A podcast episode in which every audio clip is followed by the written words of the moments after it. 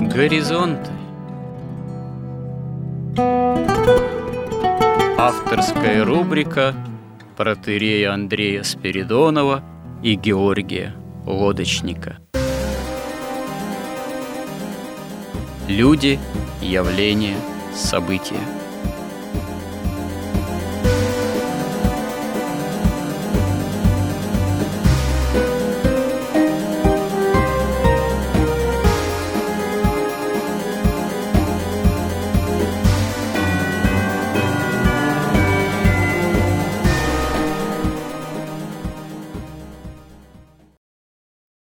Добрый день, уважаемые радиослушатели.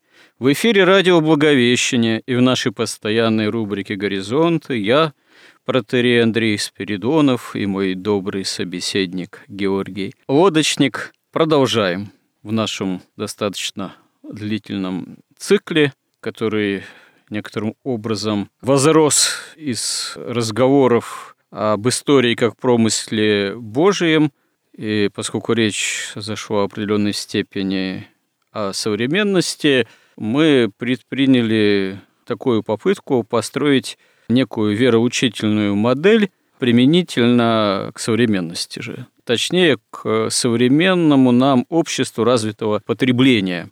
Разговор на эту тему получился довольно непростым для нас самих, вероятно, не всегда простым и для наших слушателей – поскольку в тех понятийных категориях, которыми оперирует именно современное общество этого самого развитого потребления, говорить о христианской вере, о христианском миропонимании довольно-таки непросто, потому что очень многие для христианина элементарные самые понятия, казалось бы, они ну, и просто не приемлются современным обществом, современным потребителем, ну вот современным развитым, что называется же человеком. Ну, хотя просто если представить себе некого гипотетического собеседника, который вот располагает именно таким арсеналом понятий и желал бы сопоставить их с христианским миропониманием, поговорить о вере, то тогда вот такая попытка, скорее даже теоретическая, оказывается уместной. Хотя, конечно же, на самом деле это не в чистом виде теория, поскольку все равно мы не просто сталкиваемся с людьми, которые яростно, что ли, исповедуют какой-то свой символ веры человека времен развитого потребления. Скорее, такого ярко выраженного символа веры как раз-таки у этого общества нет.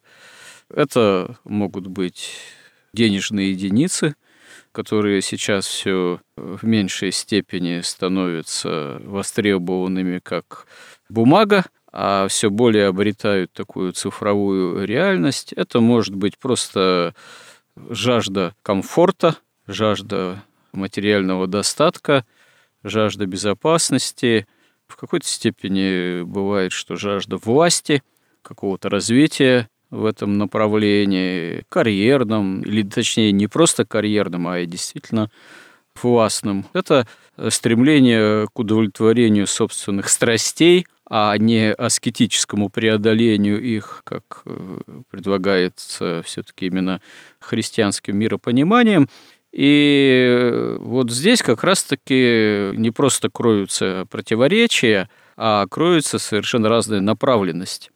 И мыслительная, да, и, собственно говоря, и элементарной жизнедеятельности. И здесь современному христианину приходится сталкиваться не просто с тем, что окружающие люди, которые как раз-таки не христиане, а скорее такие неоязычники – в своих желаниях и направлениях движения жизненного и мотивациях прямо противоречат, э, вступают там в какой-то спор, оказывают какое-то энергичное противодействие, а здесь мы часто в самих себе можем находить, что действительно поле битвы-то за душу между Богом и дьяволом пролегает через сердце человека. И, безусловно, жизнь современной церкви и наша жизнь как христиан, она испытывает вот это вот давление этого современного общества можно сказать, действие духа сребролюбия, и это действие врага рода человеческого. Вот просто этот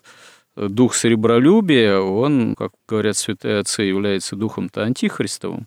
Вот. И дьявол, конечно же, его использует и восстает на современную церковь, и на нас тоже, как ее представителей, не в последнюю очередь. Поэтому, можно сказать, ясное осознание своего христианского миропонимания – применительно к современному именно обществу, к современному пониманию людей этого общества. Это важно скорее даже не для самих этих людей внешних, которые, ну, благо бы, если вступали с нами в диалог, мы должны тогда быть готовы.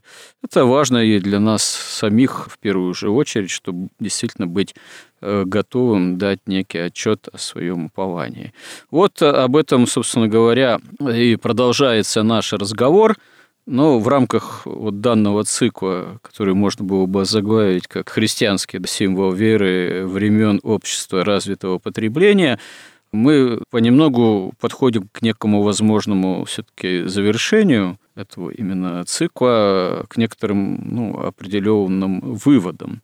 И чтобы эти какие-то выводы сделать, заключительные не для всей нашей передачи «Горизонты», потому что если будем живы с Божьей помощью, будем продолжать браться за другие темы, а вот применительно к этому циклу относительно общества развитого потребления, повторяюсь, чтобы сделать какие-то предварительные заключительные выводы, надо вернуться в каком-то смысле к некому началу как мы поняли вот в предыдущем сюжете, надо поговорить еще раз вот в этом вот нынешнем контексте этого цикла о творении. Потому что творение Божие, происхождение человека и окружающего его мира – это такая отправная точка, вокруг которой, собственно говоря, все оказывается так или иначе связано во многом вплоть до современного же миропонимания. И если вопрос о творении заострить применительно к тому, как мыслит современное общество, таким, можно сказать, парадоксальным образом окажется, что этот вопрос, он или не рассматривается всерьез самим человеком современным почти, или он рассматривается на каком-то очень примитивном уровне. Даже если обратиться на каком-то уровне, ну, казалось бы, более высоком, научном, выяснится, что вообще происхождение мира, несмотря на то, что сейчас общепринятой теорией является там, теория большого взрыва, ну, по крайней мере, происхождение Вселенной, все равно современный ученый мир, он словно боится всерьез этот вопрос ставить. Это какая-то не фигура умолчания, а, можно сказать, один из основополагающих вопросов, который облечен в какой-то вот такой вселенский галактический туман. Хотя, если поставить вот вопрос ребром на уровне школьного учебника и снизойти к такому более примитивному уровню, окажется-то ведь, что всего две есть только основные теории происхождения мира. Это первое и, можно сказать, изначальная, еще библейская же теория. Ну, слово теория не очень подходящее к Библии, но использую современный околонаучный, так сказать, язык, остановлюсь на этой терминологии. Значит, это теория о том, что Бог создал мир, богосозданности мира, происхождение мира именно благодаря творению Божьему. И Бог первопричина, и Бог начало – Вторая теория – это теория самопроизвольного, случайного происхождения мира, ну, а следом здесь уже плюсуется и происхождение потом человека от обезьяны, тоже, в общем-то, случайного, там, эволюционного и так далее. Тогда как, опять же, в первой теории происхождения мира благодаря творению Божьему, и человек оказывается творением Божьим, как и венец вообще всего творения и высшее творение, высшее существо в этом же мире. Все. Просто современный человек не задумывается, что никакой третьей альтернативы просто нет. Или ты произошел от обезьяны, или ты творение Божие. Но признать, что ты произошел от обезьяны, не всякий человек вот так вот, если, опять же, вопрос поставить ребром, с этим как-то явно согласится, а сразу же подписаться под тем, что да, я творение Божие – ну, правда, смертное почему-то, поврежденное грехом. А здесь надо разбираться, почему и как с этим быть, и где лекарство тогда от греха и лекарство для бессмертия. Оно понятно для нас, христиан во Христе. Тоже, ладно, я не обезьяна, но под Богом я не готов еще ходить. Наверное, я произошел от инопланетян. Ну, это как бы третья теория. Ну, на самом деле она не третья теория, она никакая, ну, что вот жизнь была занесена на Землю из космоса. Ну, хорошо, а э, инопланетян-то кто создал? Они откуда произошли? Их Бог создал? Или они тоже, в свою очередь, произошли когда-то случайным образом в контексте безумного движения все той же вечной материи? И вот парадокс, я повторюсь, мировоззренческий современного общества, что оно живет существует, развивается, куда-то двигается, вот, имеет свои какие-то желания, мотивы в этом движении, что оно этот вопрос держит таким вот, можно сказать, завуалированным. Оно словно бы не желает к этому вопросу всерьез обращаться. Вот у меня есть очень серьезные подозрения, что это потому так, что многообразие ответов на вопрос, откуда мир, откуда мы сами, его просто нет эти ответы сводятся только к двум основным постулатам. Или Бог создал мир, и человека тогда надо признать и Бога, и заповеди, и то, что надо жить по заповедям, или человек произошел от обезьяны. Ну, тогда по Достоевскому все дозволено. Хотя тоже не всякий человек с этим легко согласится. Итак, вот подытожим на эту тему тоже э, в границах вот того цикла, о котором я вот только что напомнил нашим слушателям. Но вопрос, на самом деле, он стоит так. Но об этом даже Ленин еще писал, он достаточно тонко и точно уловил сущность, как бы вот многообразие всех философских теорий, взглядов, он их разделил на две части. Он говорит, вопрос заключается в том, что первично, материя или дух. И это совершенно точно. Вообще вопрос о сотворении мира, откуда взялся мир и откуда взялся человек, соответственно, его сущность, она такая идеологическая или, так сказать, мировоззренческая. Потому что мы видим, что есть материя, есть разум, есть материя, есть дух. И вопрос заключается в том, или материя породила разум и породила дух, и породила человека, а человек потом породил Бога, ну, уже как фантазию. Тут надо только отметить, что если мы придерживаемся вот этой точки зрения, то мы должны прийти тогда к выводу, что не только Бог – фантазия человека, но и разум – фантазия человека, и дух – фантазия человека. То есть на самом деле, так сказать, никакое познание в принципе невозможно, потому что это, ну, какая-то иллюзия, это какой-то результат действия каких-то движение соков в утробе, там каких-то вот таких вещей, и у нас такая что-то вроде галлюцинации происходит все время, что мы называем там любовью, а на самом деле это просто инстинкт и так далее. То есть тогда ничего, кроме материи, реально не существует. А материя, как уже наука доказала, никаких атомов неделимых не существует – есть только энергия, информация, есть древо процессов. В каждом процессе свое время, свое пространство, своя электродинамика и своя гравитация. Вот такой взгляд современной теоретической физики. Вот это все как бы вечно существует в таком случае. Слово «вечно» в этом смысле теряет всякий смысл.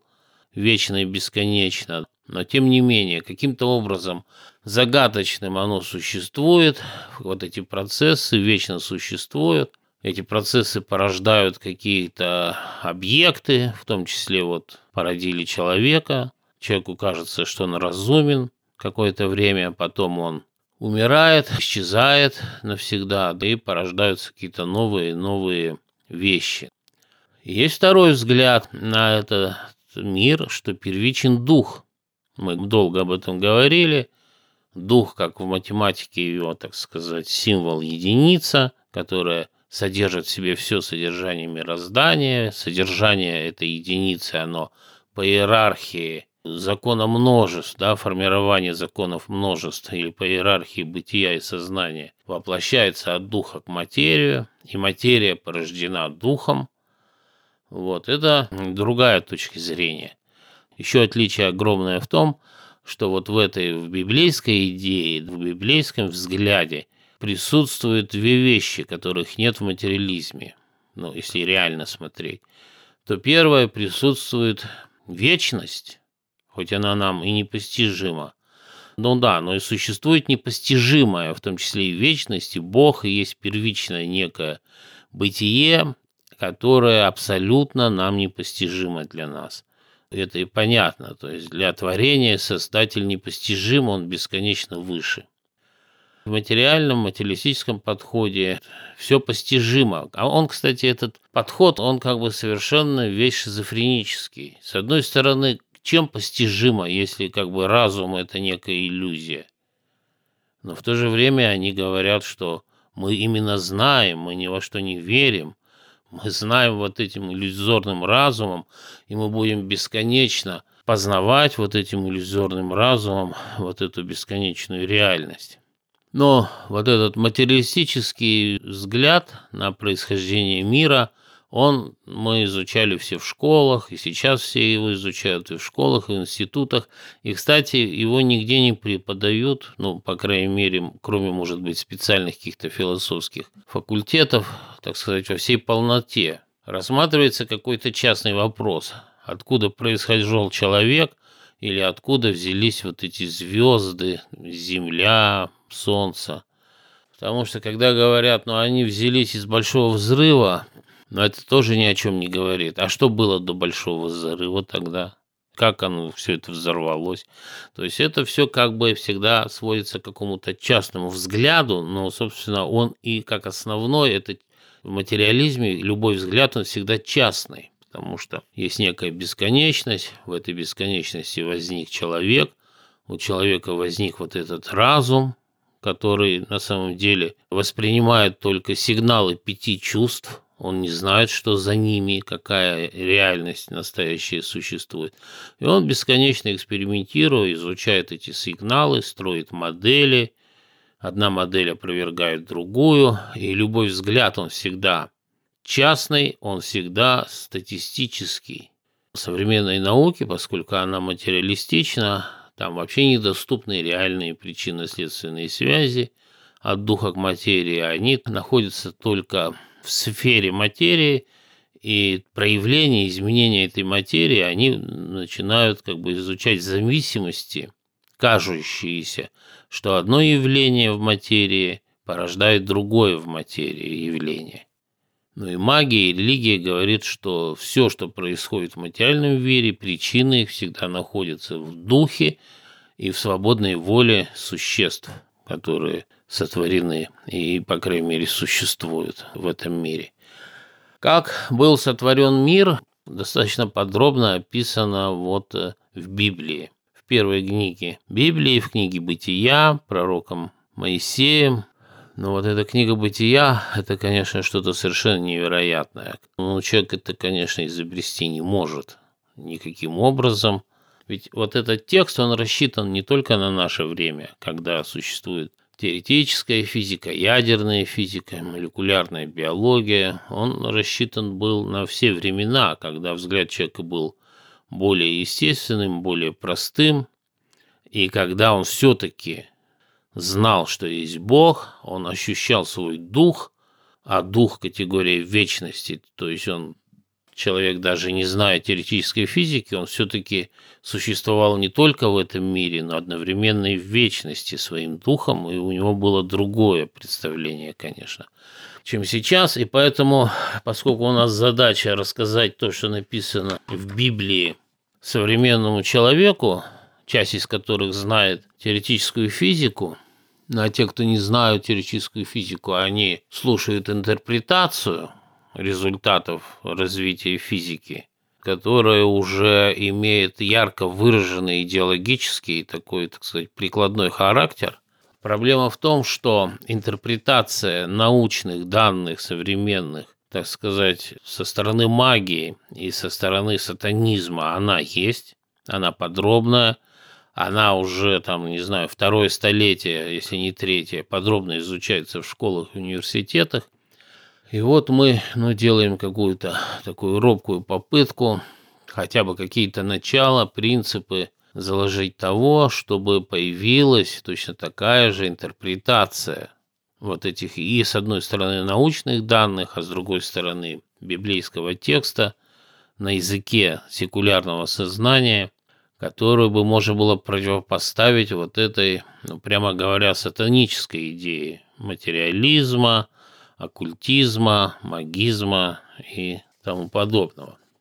Но тут надо заметить еще следующее. Вот Евгений Авдеенко, он очень точно заметил, ну и святые отцы об этом тоже пишут, что вот сотворение мира, описанное в Библии, есть одновременно и описание сотворения человека, что и было бы ну, разумно иметь в виду при этом.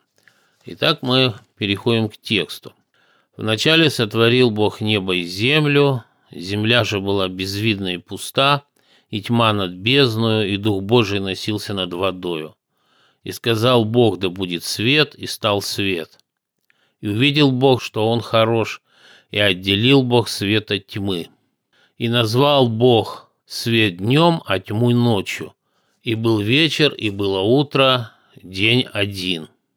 Ну и вот, казалось бы, такой простой текст, и казалось бы, ну, современному человеку, который привык там к формулам, таблицам, описаниям, кажется, ну что и что здесь вообще такое? Какой тут смысл вот в этом тексте? Мы попробуем, опять же, с точки зрения, можно сказать, физики и логики понять, что же это значит в категориях современного секулярного сознания. Но что такое Бог? Что такое Бог, мы обсудили. До этого мы обсудили, что такое человек. То есть Бог – это нечто, ну, во-первых, первопричина всего сущего – это некое первичное бытие, оно абсолютно непостижимо, и то, что мы о нем знаем, мы знаем только то, что он открыл сам нам, то, что нам доступно нашему пониманию, и то, что нам необходимо для нашей божественной эволюции, для, так сказать, нашего обожения и присоединения всего творения к Богу, божественной как бы сущности, к божественной природе. Мы знаем, что Бог при этом любовь, и Бог есть Дух, причем наипростейший, наичистейший. И это первопричина, то есть Бог сотворил мир – то есть его свойство вообще бытия. Это подлинное бытие, и только это бытие порождает любое другое бытие. И он сотворил этот мир не просто, так сказать, бессознательно или в силу своей, так сказать, природы божественной, которая просто творит миры, творит там мироздание, а он его сотворил согласно своей святой воле, и он сотворил его как произведение искусства. И вот порядок этого творения. Сначала сотворил Бог небо и землю. В данном случае небо – это, как пишут святые отцы, нечто подобное себе он сотворил. То, что, так сказать, максимально близко к нему, в вечности, то, что подобное, то рядом, то, что различное, то далеко. И вот он сотворил нечто подобное себе, небо, престол свой, как иногда пишут, и сотворил землю, это нечто абсолютно противоположное Богу. Это такая позиция, это такие два полюса, между которыми и в дальнейшем будет создаваться все мироздание. И вот небо – это, во-первых, область творческой воли. Это область идей, это область духа, и это область причин. Земля – это область воплощения идей в реальность, в материю уже будущую – это область реализации идей, реализации творческой воли, это область следствий. Все причины, они в духе, все следствия, они находятся как раз на земле. Но, кстати, надо тут добавить, современному человеку кажется, что этот Бог творил мир, он творил его вот в нашем, так сказать, измерении времени. И чуть ли не в нашем материальном мире, потому что вот это материалистическое сознание, оно, так сказать, пропитано до мозга костей просто. Человек пропитан этим материалистическим представлением. У него как бы инстинктивно кажется, что любой мир и даже Бог буквально материальны, что низшее порождает высшее, но на самом деле высшее порождает низшее и никогда наоборот. И вот поэтому нужно уточнить, что то, что тут описывается, это творение происходит в вечности. Это еще до создания времени, до создания какой-то материи. Вот небо и земля в данном случае существуют как просто принципы еще. То есть это еще не небо, так сказать, уж тем более не наше небо, вот это вот там ночью звезды, на котором днем солнце или облака, это совсем не это небо, это небо, так сказать, как принцип, как нечто божественное, подобное Богу. Земля же была безвидна и пуста, и тьма над бездну, и Дух Божий носился над водою. Вот эта земля, вот этот будущий принцип материи, или вот эта оппозиция небу, это область следствия, где именно проявляется все творение, где проявляется воля Бога творческая, и та воля, которая содержит все мироздание, и к которой примешивается воля ангелов и воля человека.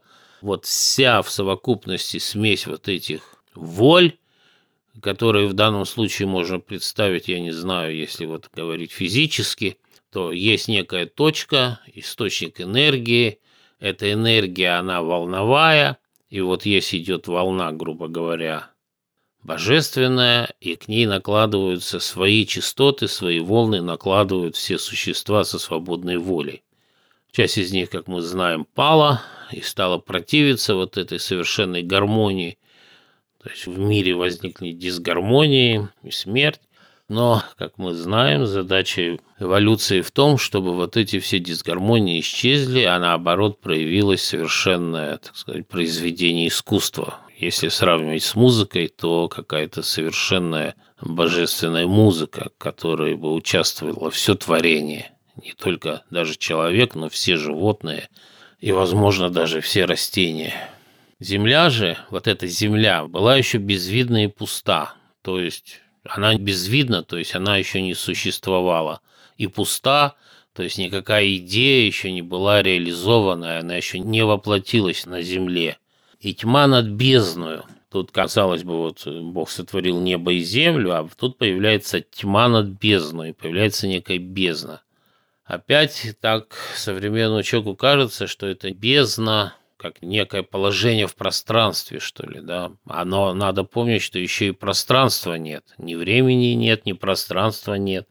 То есть в данном случае бездна – это бесконечная бездна возможностей, вот творческой возможности Бога самого и всех людей, и ангелов, всех обладающих свободной волей, вот это абсолютная бездна возможностей воплощения в реальность, вот их воли, их замыслов, их творчества или там борьбы, которая потом проявилась в мире.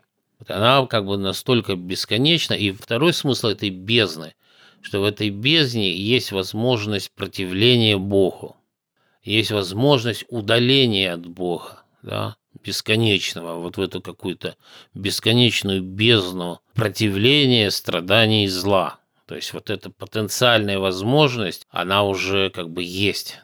То есть она появляется, как бы так сказать, сразу логически, автоматически после создания вот этой оппозиции неба и земля. И тьма над этой бездной. Вот есть бездна возможностей, над ней тьма, то есть тьма, которая ну, во-первых, мы еще, никто еще не знает, как это, ну, кроме Бога, да, то есть еще ничего не реализовано, с одной стороны. С другой стороны, это тьма, как отсутствие света, отсутствие знания, отсутствие знания постижения истины, отсутствие любви, это возможность ненависти. Вот эта тьма, ну, она как раз связана в том числе и с бездной, с бездной противления. Таким образом, это приобретает довольно такой разумный, очень, на мой взгляд, по крайней мере, глубокий смысл.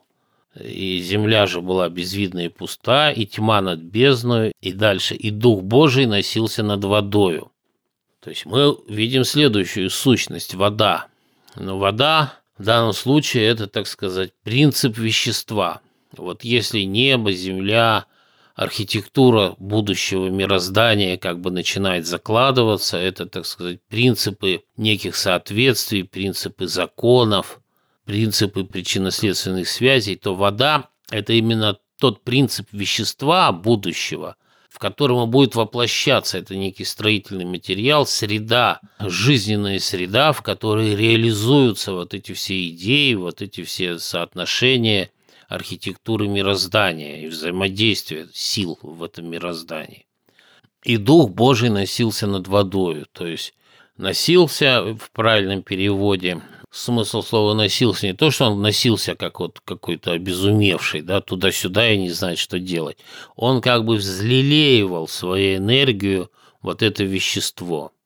То есть он как бы его напитывал своей вот жизненной силой, своей вообще энергией, каким-то просветлением и вкладывал в него вот эту жизнь будущую, в это вещество.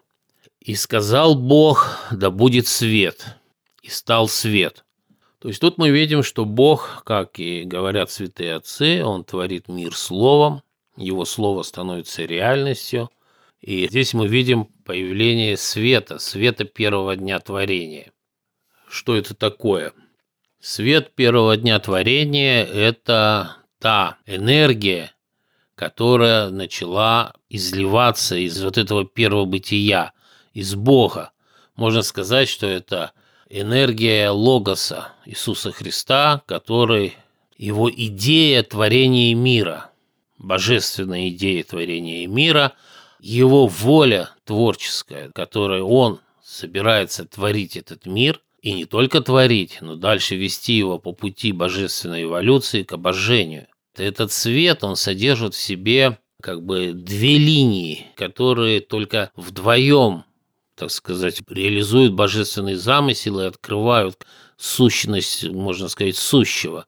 То есть, в первую очередь, это истина и любовь. Что такое истина? И есть ведь и слово истина, а есть слово правда. Они чем-то созвучны, мы слышим, что это что-то родственное, да, но мы понимаем, что это существует некая разница. Правда – это, ну, в первую очередь, нечто фактическое. Например, человек украл или не украл, в чем правда заключается.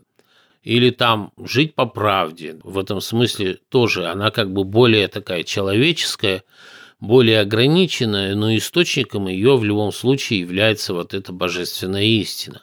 Божественная истина и вообще любое познание, оно связано с волей, и познание осуществляется актом воли, и истина, вот какой-то такой истины, да, вот, например, что такое истина, когда мы говорим о том, что вот Бог начинает творить мир? Когда еще, собственно, ничего кроме принципов не существует, а свет истины уже начинает изливаться.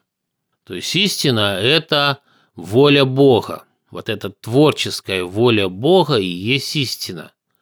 И никакой другой истины, с высоты которой можно было бы судить вот эту волю Бога, не существует. В этом как раз заключается забегая вперед и будущее грехопадение, когда сатана сначала начал, потом предложил человеку посмотреть на Бога, на его волю, не как на абсолютную истину, а начать судить эту истину с высоты некой абстрактной истины, грубо говоря, с какой-то истины научной, или точнее сказать, собственной истины. То есть, когда меняется оптика и так сказать, нормальный человек воспринимает мир адекватно, верующий, что он видит в центре мироздания Бога и видит вот эту иерархию, видит взаимосвязи и видит огромное количество существ в этом мироздании, да, и он понимает, что все совсем связано, и его собственное, так сказать, успех, его гармония, его счастье, его полнота бытия зависит от всего мироздания,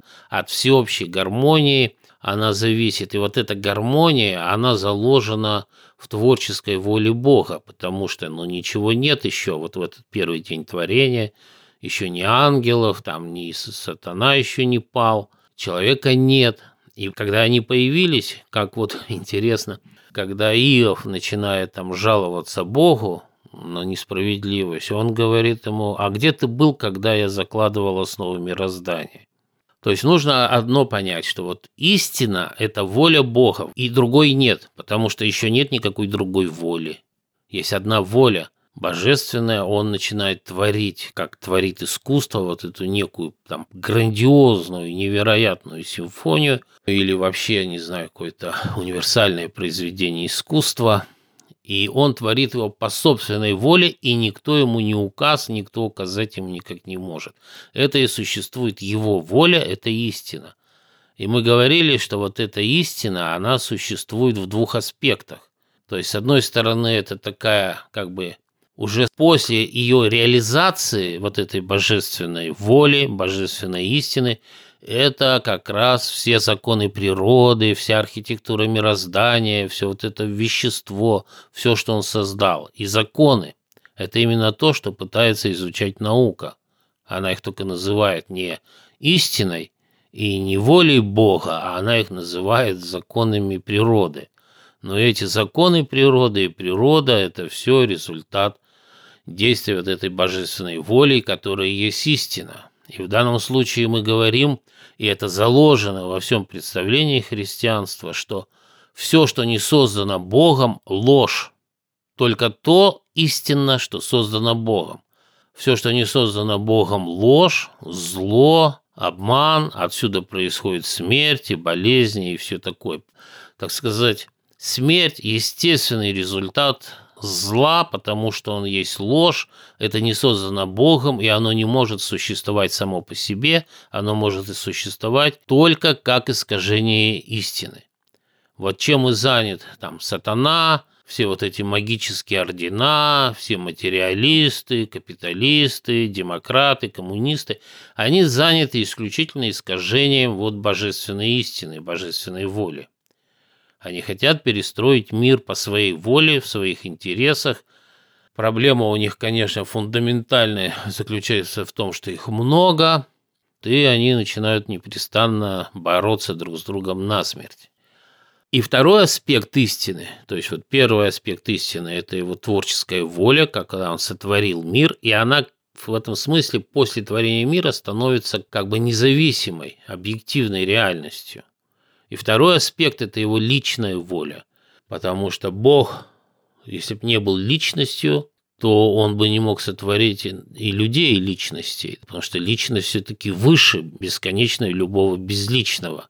Это только у материалистов. Безмозглая, неразумная, не личность, а какая-то некая материя вдруг созидает вот эти все личности, а эти личности созидают произведения искусства и пишут там девятые и шестые симфонии. Понятно, что если убрать всю эту идеологию, убрать вот человеческое желание никому не служить, а все подчинить себе, то, казалось бы, ну, любому человеку понятно, что это дикость.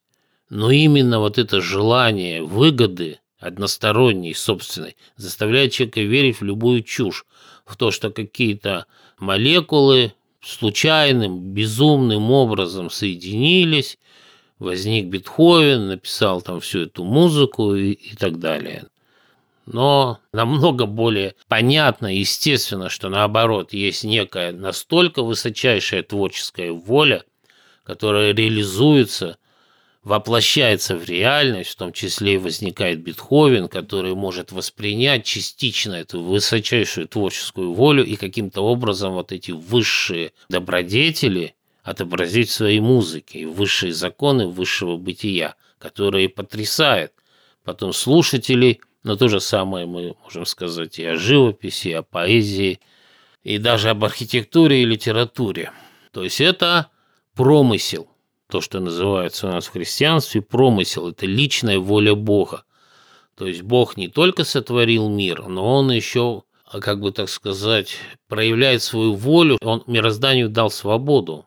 И когда у людей со свободной волей есть эта свобода, существует еще божественный промысел, который все-таки реализует волю Бога, который ведет к совершенству и который обеспечивает возможность помилования согрешивших тех, кто начал бороться и вносить вот в эту абсолютную гармонию, дисгармонию, ложь, зло, хаос, конкуренцию, вот этот частный судный процент, войны, насилие и тому подобное.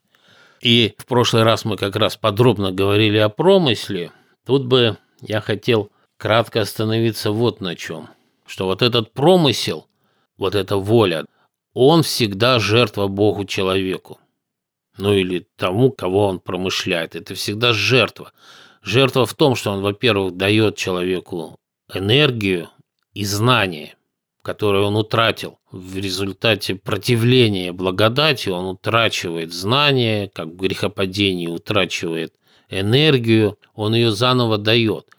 Тогда возникает вопрос, ну и какая тут жертва, если вся энергия, у него бесконечная энергия, он и так весь мир создал, но он дает еще энергию.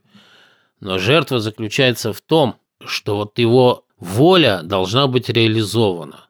То есть его первоначальная воля, которая стала уже автономной, которая стала законами природы, которые неумолимы, неизменны, которые работают всегда, согрешивший, скажем, человек там или ангел – который восстал против Бога, который начал вносить дисгармонию, который тем самым потерял эту энергию, ослепление у него, он не видит света, он начинает двигаться, так сказать, к небытию, и, как говорили святые отцы, плата за грех – смерть. То есть, поскольку они вступили в область того, чего Бог не сотворил, в область лжи и зла, которое должно погибнуть, то есть смерть – это закономерный результат, то вот эти последствия согрешающего существа Бог берет на себя. В этом заключается жертва. То есть закон должен быть исполнен. И плата за грех – смерть, и всех, как говорил апостол Павел, что без крови не бывает прощения, и почти все по закону очищается кровью. То есть кто-то должен исполнить и закон. И уже исполнив закон – то есть, чтобы кого-то помиловать, закон не может быть не исполнен. Его исполняет сам Бог, принимает на себя последствия наших действий, принимает на себя вот это в этом смысле наказание, и только потом он уже имеет возможность миловать и творить нечто новое своим промыслом. В этом смысл жертвы достаточно колоссальная, и как бы максимально она проявилась в воплощении Иисуса Христа. И он воплотился именно в нашу падшую природу, он жил как бы в нашем мире, он жил по законам духа, которые противоречат уже законам падшего мира, поэтому он был распят, что было совершенно неизбежно. Мы до этого дойдем еще, я надеюсь. И только когда он исполнил закон, и он вот принял эту падшую плоть, и эта падшая плоть умерла, и только тогда он воскрес. Он сошел в ад сначала, и потом он воскрес, и только тогда уже началось творение нового, творение мироздания, творение спасения, и через свою причастие, и через крещение, и через заповеди он дает возможность следовать за ним, пройти этот же самый путь. Вот в этом как бы и заключается и жертвенность, и любовь Божия. И вот это самое главное сочетание, гармоничное сочетание воли Его, как законов природы, и Его же тоже воли, как промысла. Поэтому вот в этом свете первого дня творения мы уже видим две вот эти линии. И линию вот этих законов, и линию промысла, жертвы и милосердия. И поэтому мы видим истинную любовь, потому что Познание без любви невозможно, с одной стороны, то есть без любви, что бы ты ни познал, это будет ложью, а с другой стороны, ты не можешь любить, если ты не постигаешь истину. То есть ты не можешь любить ложь. Все абсолютно ложное и все не настоящее. Потом дальше это раскрывается, как бы истина порождает жизнь, а любовь порождает благодать. И опять жизнь без благодати, вот как у бесов, вот эта жизнь превращается в такую нежить, в такое бесконечное мучение, и только благодать дает такую как бы полноту жизни, полноту творчества, гармонию. И ну, в Америке это называется уровнем жизни, смехотворно, конечно. А мы называем это полнотой жизни – и мы даже не говорим счастье, потому что счастье – это что-то эфемерное, мгновенное, а это просто бесконечное. в этой божественной эволюции. И дальше этот свет превращается в принцип справедливости, вот в эти уже законы неумолимые, в принципы милосердия, которые выше законов. То есть они дают возможность помиловать преступника, помиловать грешника, вот именно вот эта благодать, вот эта линия промысла. То есть одна линия, так сказать, творения, другая линия промысла. Конечно, вот этот свет первого дня творения, он также непостижим, как и Бог. Это физически, так сказать, этическая его интерпретация вот этого света, да, вот в этой нашей модели. Это не, собственно, вот именно свет он такой и есть, да, он также непостижим. Но в модели он вполне может быть описан вот в таких вот категориях. И дальше вот, и увидел Бог свет, что он хорош. То есть Бог оценил, так сказать, можно сказать, свой план творения, что это хороший план. И дальше отделил Бог свет от тьмы. Очень интересное тоже место. Почему он отделил свет от тьмы? По сути дела, здесь уже заложена вот эта возможность свободы воли. Потому что если бы он не отделил, то все мироздание было бы просвещено вот этим светом божественным, что ни у кого не было бы свободы воли, ни у кого не было бы свободы заблуждения, свободы противления, свободы принять благодать или противиться благодати. То есть тьма, вот эта возможность движения в бездну, она отделена была от света, с одной стороны. С другой стороны, эту тьму можно трактовать в будущем как разум твари, не просвещенный светом, светом веры. И вот грехопадение это заключается в том, что человек там или там ангел, поскольку вот этот свет, он идет изнутри, потому что Бог и Царствие Небесное внутри нас есть, то, в принципе, существует такая возможность, и весьма даже это легко перепутать этот свет, источник. Может казаться, что свет идет не от Бога, а из меня этот свет идет. И тогда я начинаю судить мир, и мне кажется, что я автономен. Вот возможность этого и названа тьмой. И в этом смысле истина отделяется от лжи, добро от зла, там, жизнь от смерти, потому что все это содержит в себе свет. Любовь от ненависти, благодать от нежити, Справедливость тоже от несправедливости. Вот в этой фразе она изначально, заранее, на уровне первопринципов, на уровне архитектуры будущего мироздания отделяется. Георгий, меня простите, я вас с интересом слушаю и даже не позволил себе никаких реплик, э, кроме вступительного слова, некой преамбулы, то у нас уже для этого сюжета эфирное время заканчивается. Я так понимаю, что мы подошли, вот согласно ваших суждений, к теме света и тьмы и к теме же происхождения зла. Но мы эту тему, в общем-то, ведь обсуждали в том числе, ну, когда просто говорили о символе веры. А здесь нам важен ведь акцент применительно вот к той модели вероучительной, которая соотносится с миропониманием современного общества, общества развитого потребления. И, как я уже вначале заметил, собственно говоря, это понимание, оно происхождение мира и источник всего понимает достаточно туманно или ссылается на, так сказать, случайное происхождение мира, там, на Дарвина, на обезьяну, или как бы готова признать, что да, есть теория происхождения мира от Бога, но, в принципе, выражаясь таким тоже умным языком, для современного общества предпочтительнее некий такой паллиатив – выражаясь чуть ли не медицинской терминологией. То есть, может так, а может это. Пациент скорее жив, а может быть уже и, и не совсем. То есть, то ли мы от Бога, то ли не от Бога. И то же самое тогда в отношении света и тьмы, вот вы говорите, что, да, может даже возникнуть соблазн у существ сотворенных, э, что называется, перепутать, что есть истинный свет, а что есть истинная тьма-то на самом деле, как в Евангелии же Господь говорит, что если свет, который в тебе есть тьма, то какова же тьма? То есть, видимо, нам надо в следующий раз подробнее все-таки поговорить о том, что действительно есть свет, что есть тьма, и в этом контексте и выше заявленном о происхождении зла.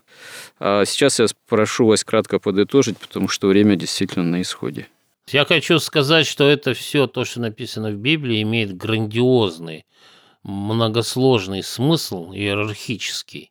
И это можно очень долго обсуждать. Это не материализм. Тут есть о чем рассказать. Да, у нас еще есть о чем поговорить, это совершенно очевидно. Продолжим в следующий раз. Спасибо всем, кто был с нами и кому все это тоже интересно, как и нам самим. И храни всех Господь. Горизонт на радио Благовещение.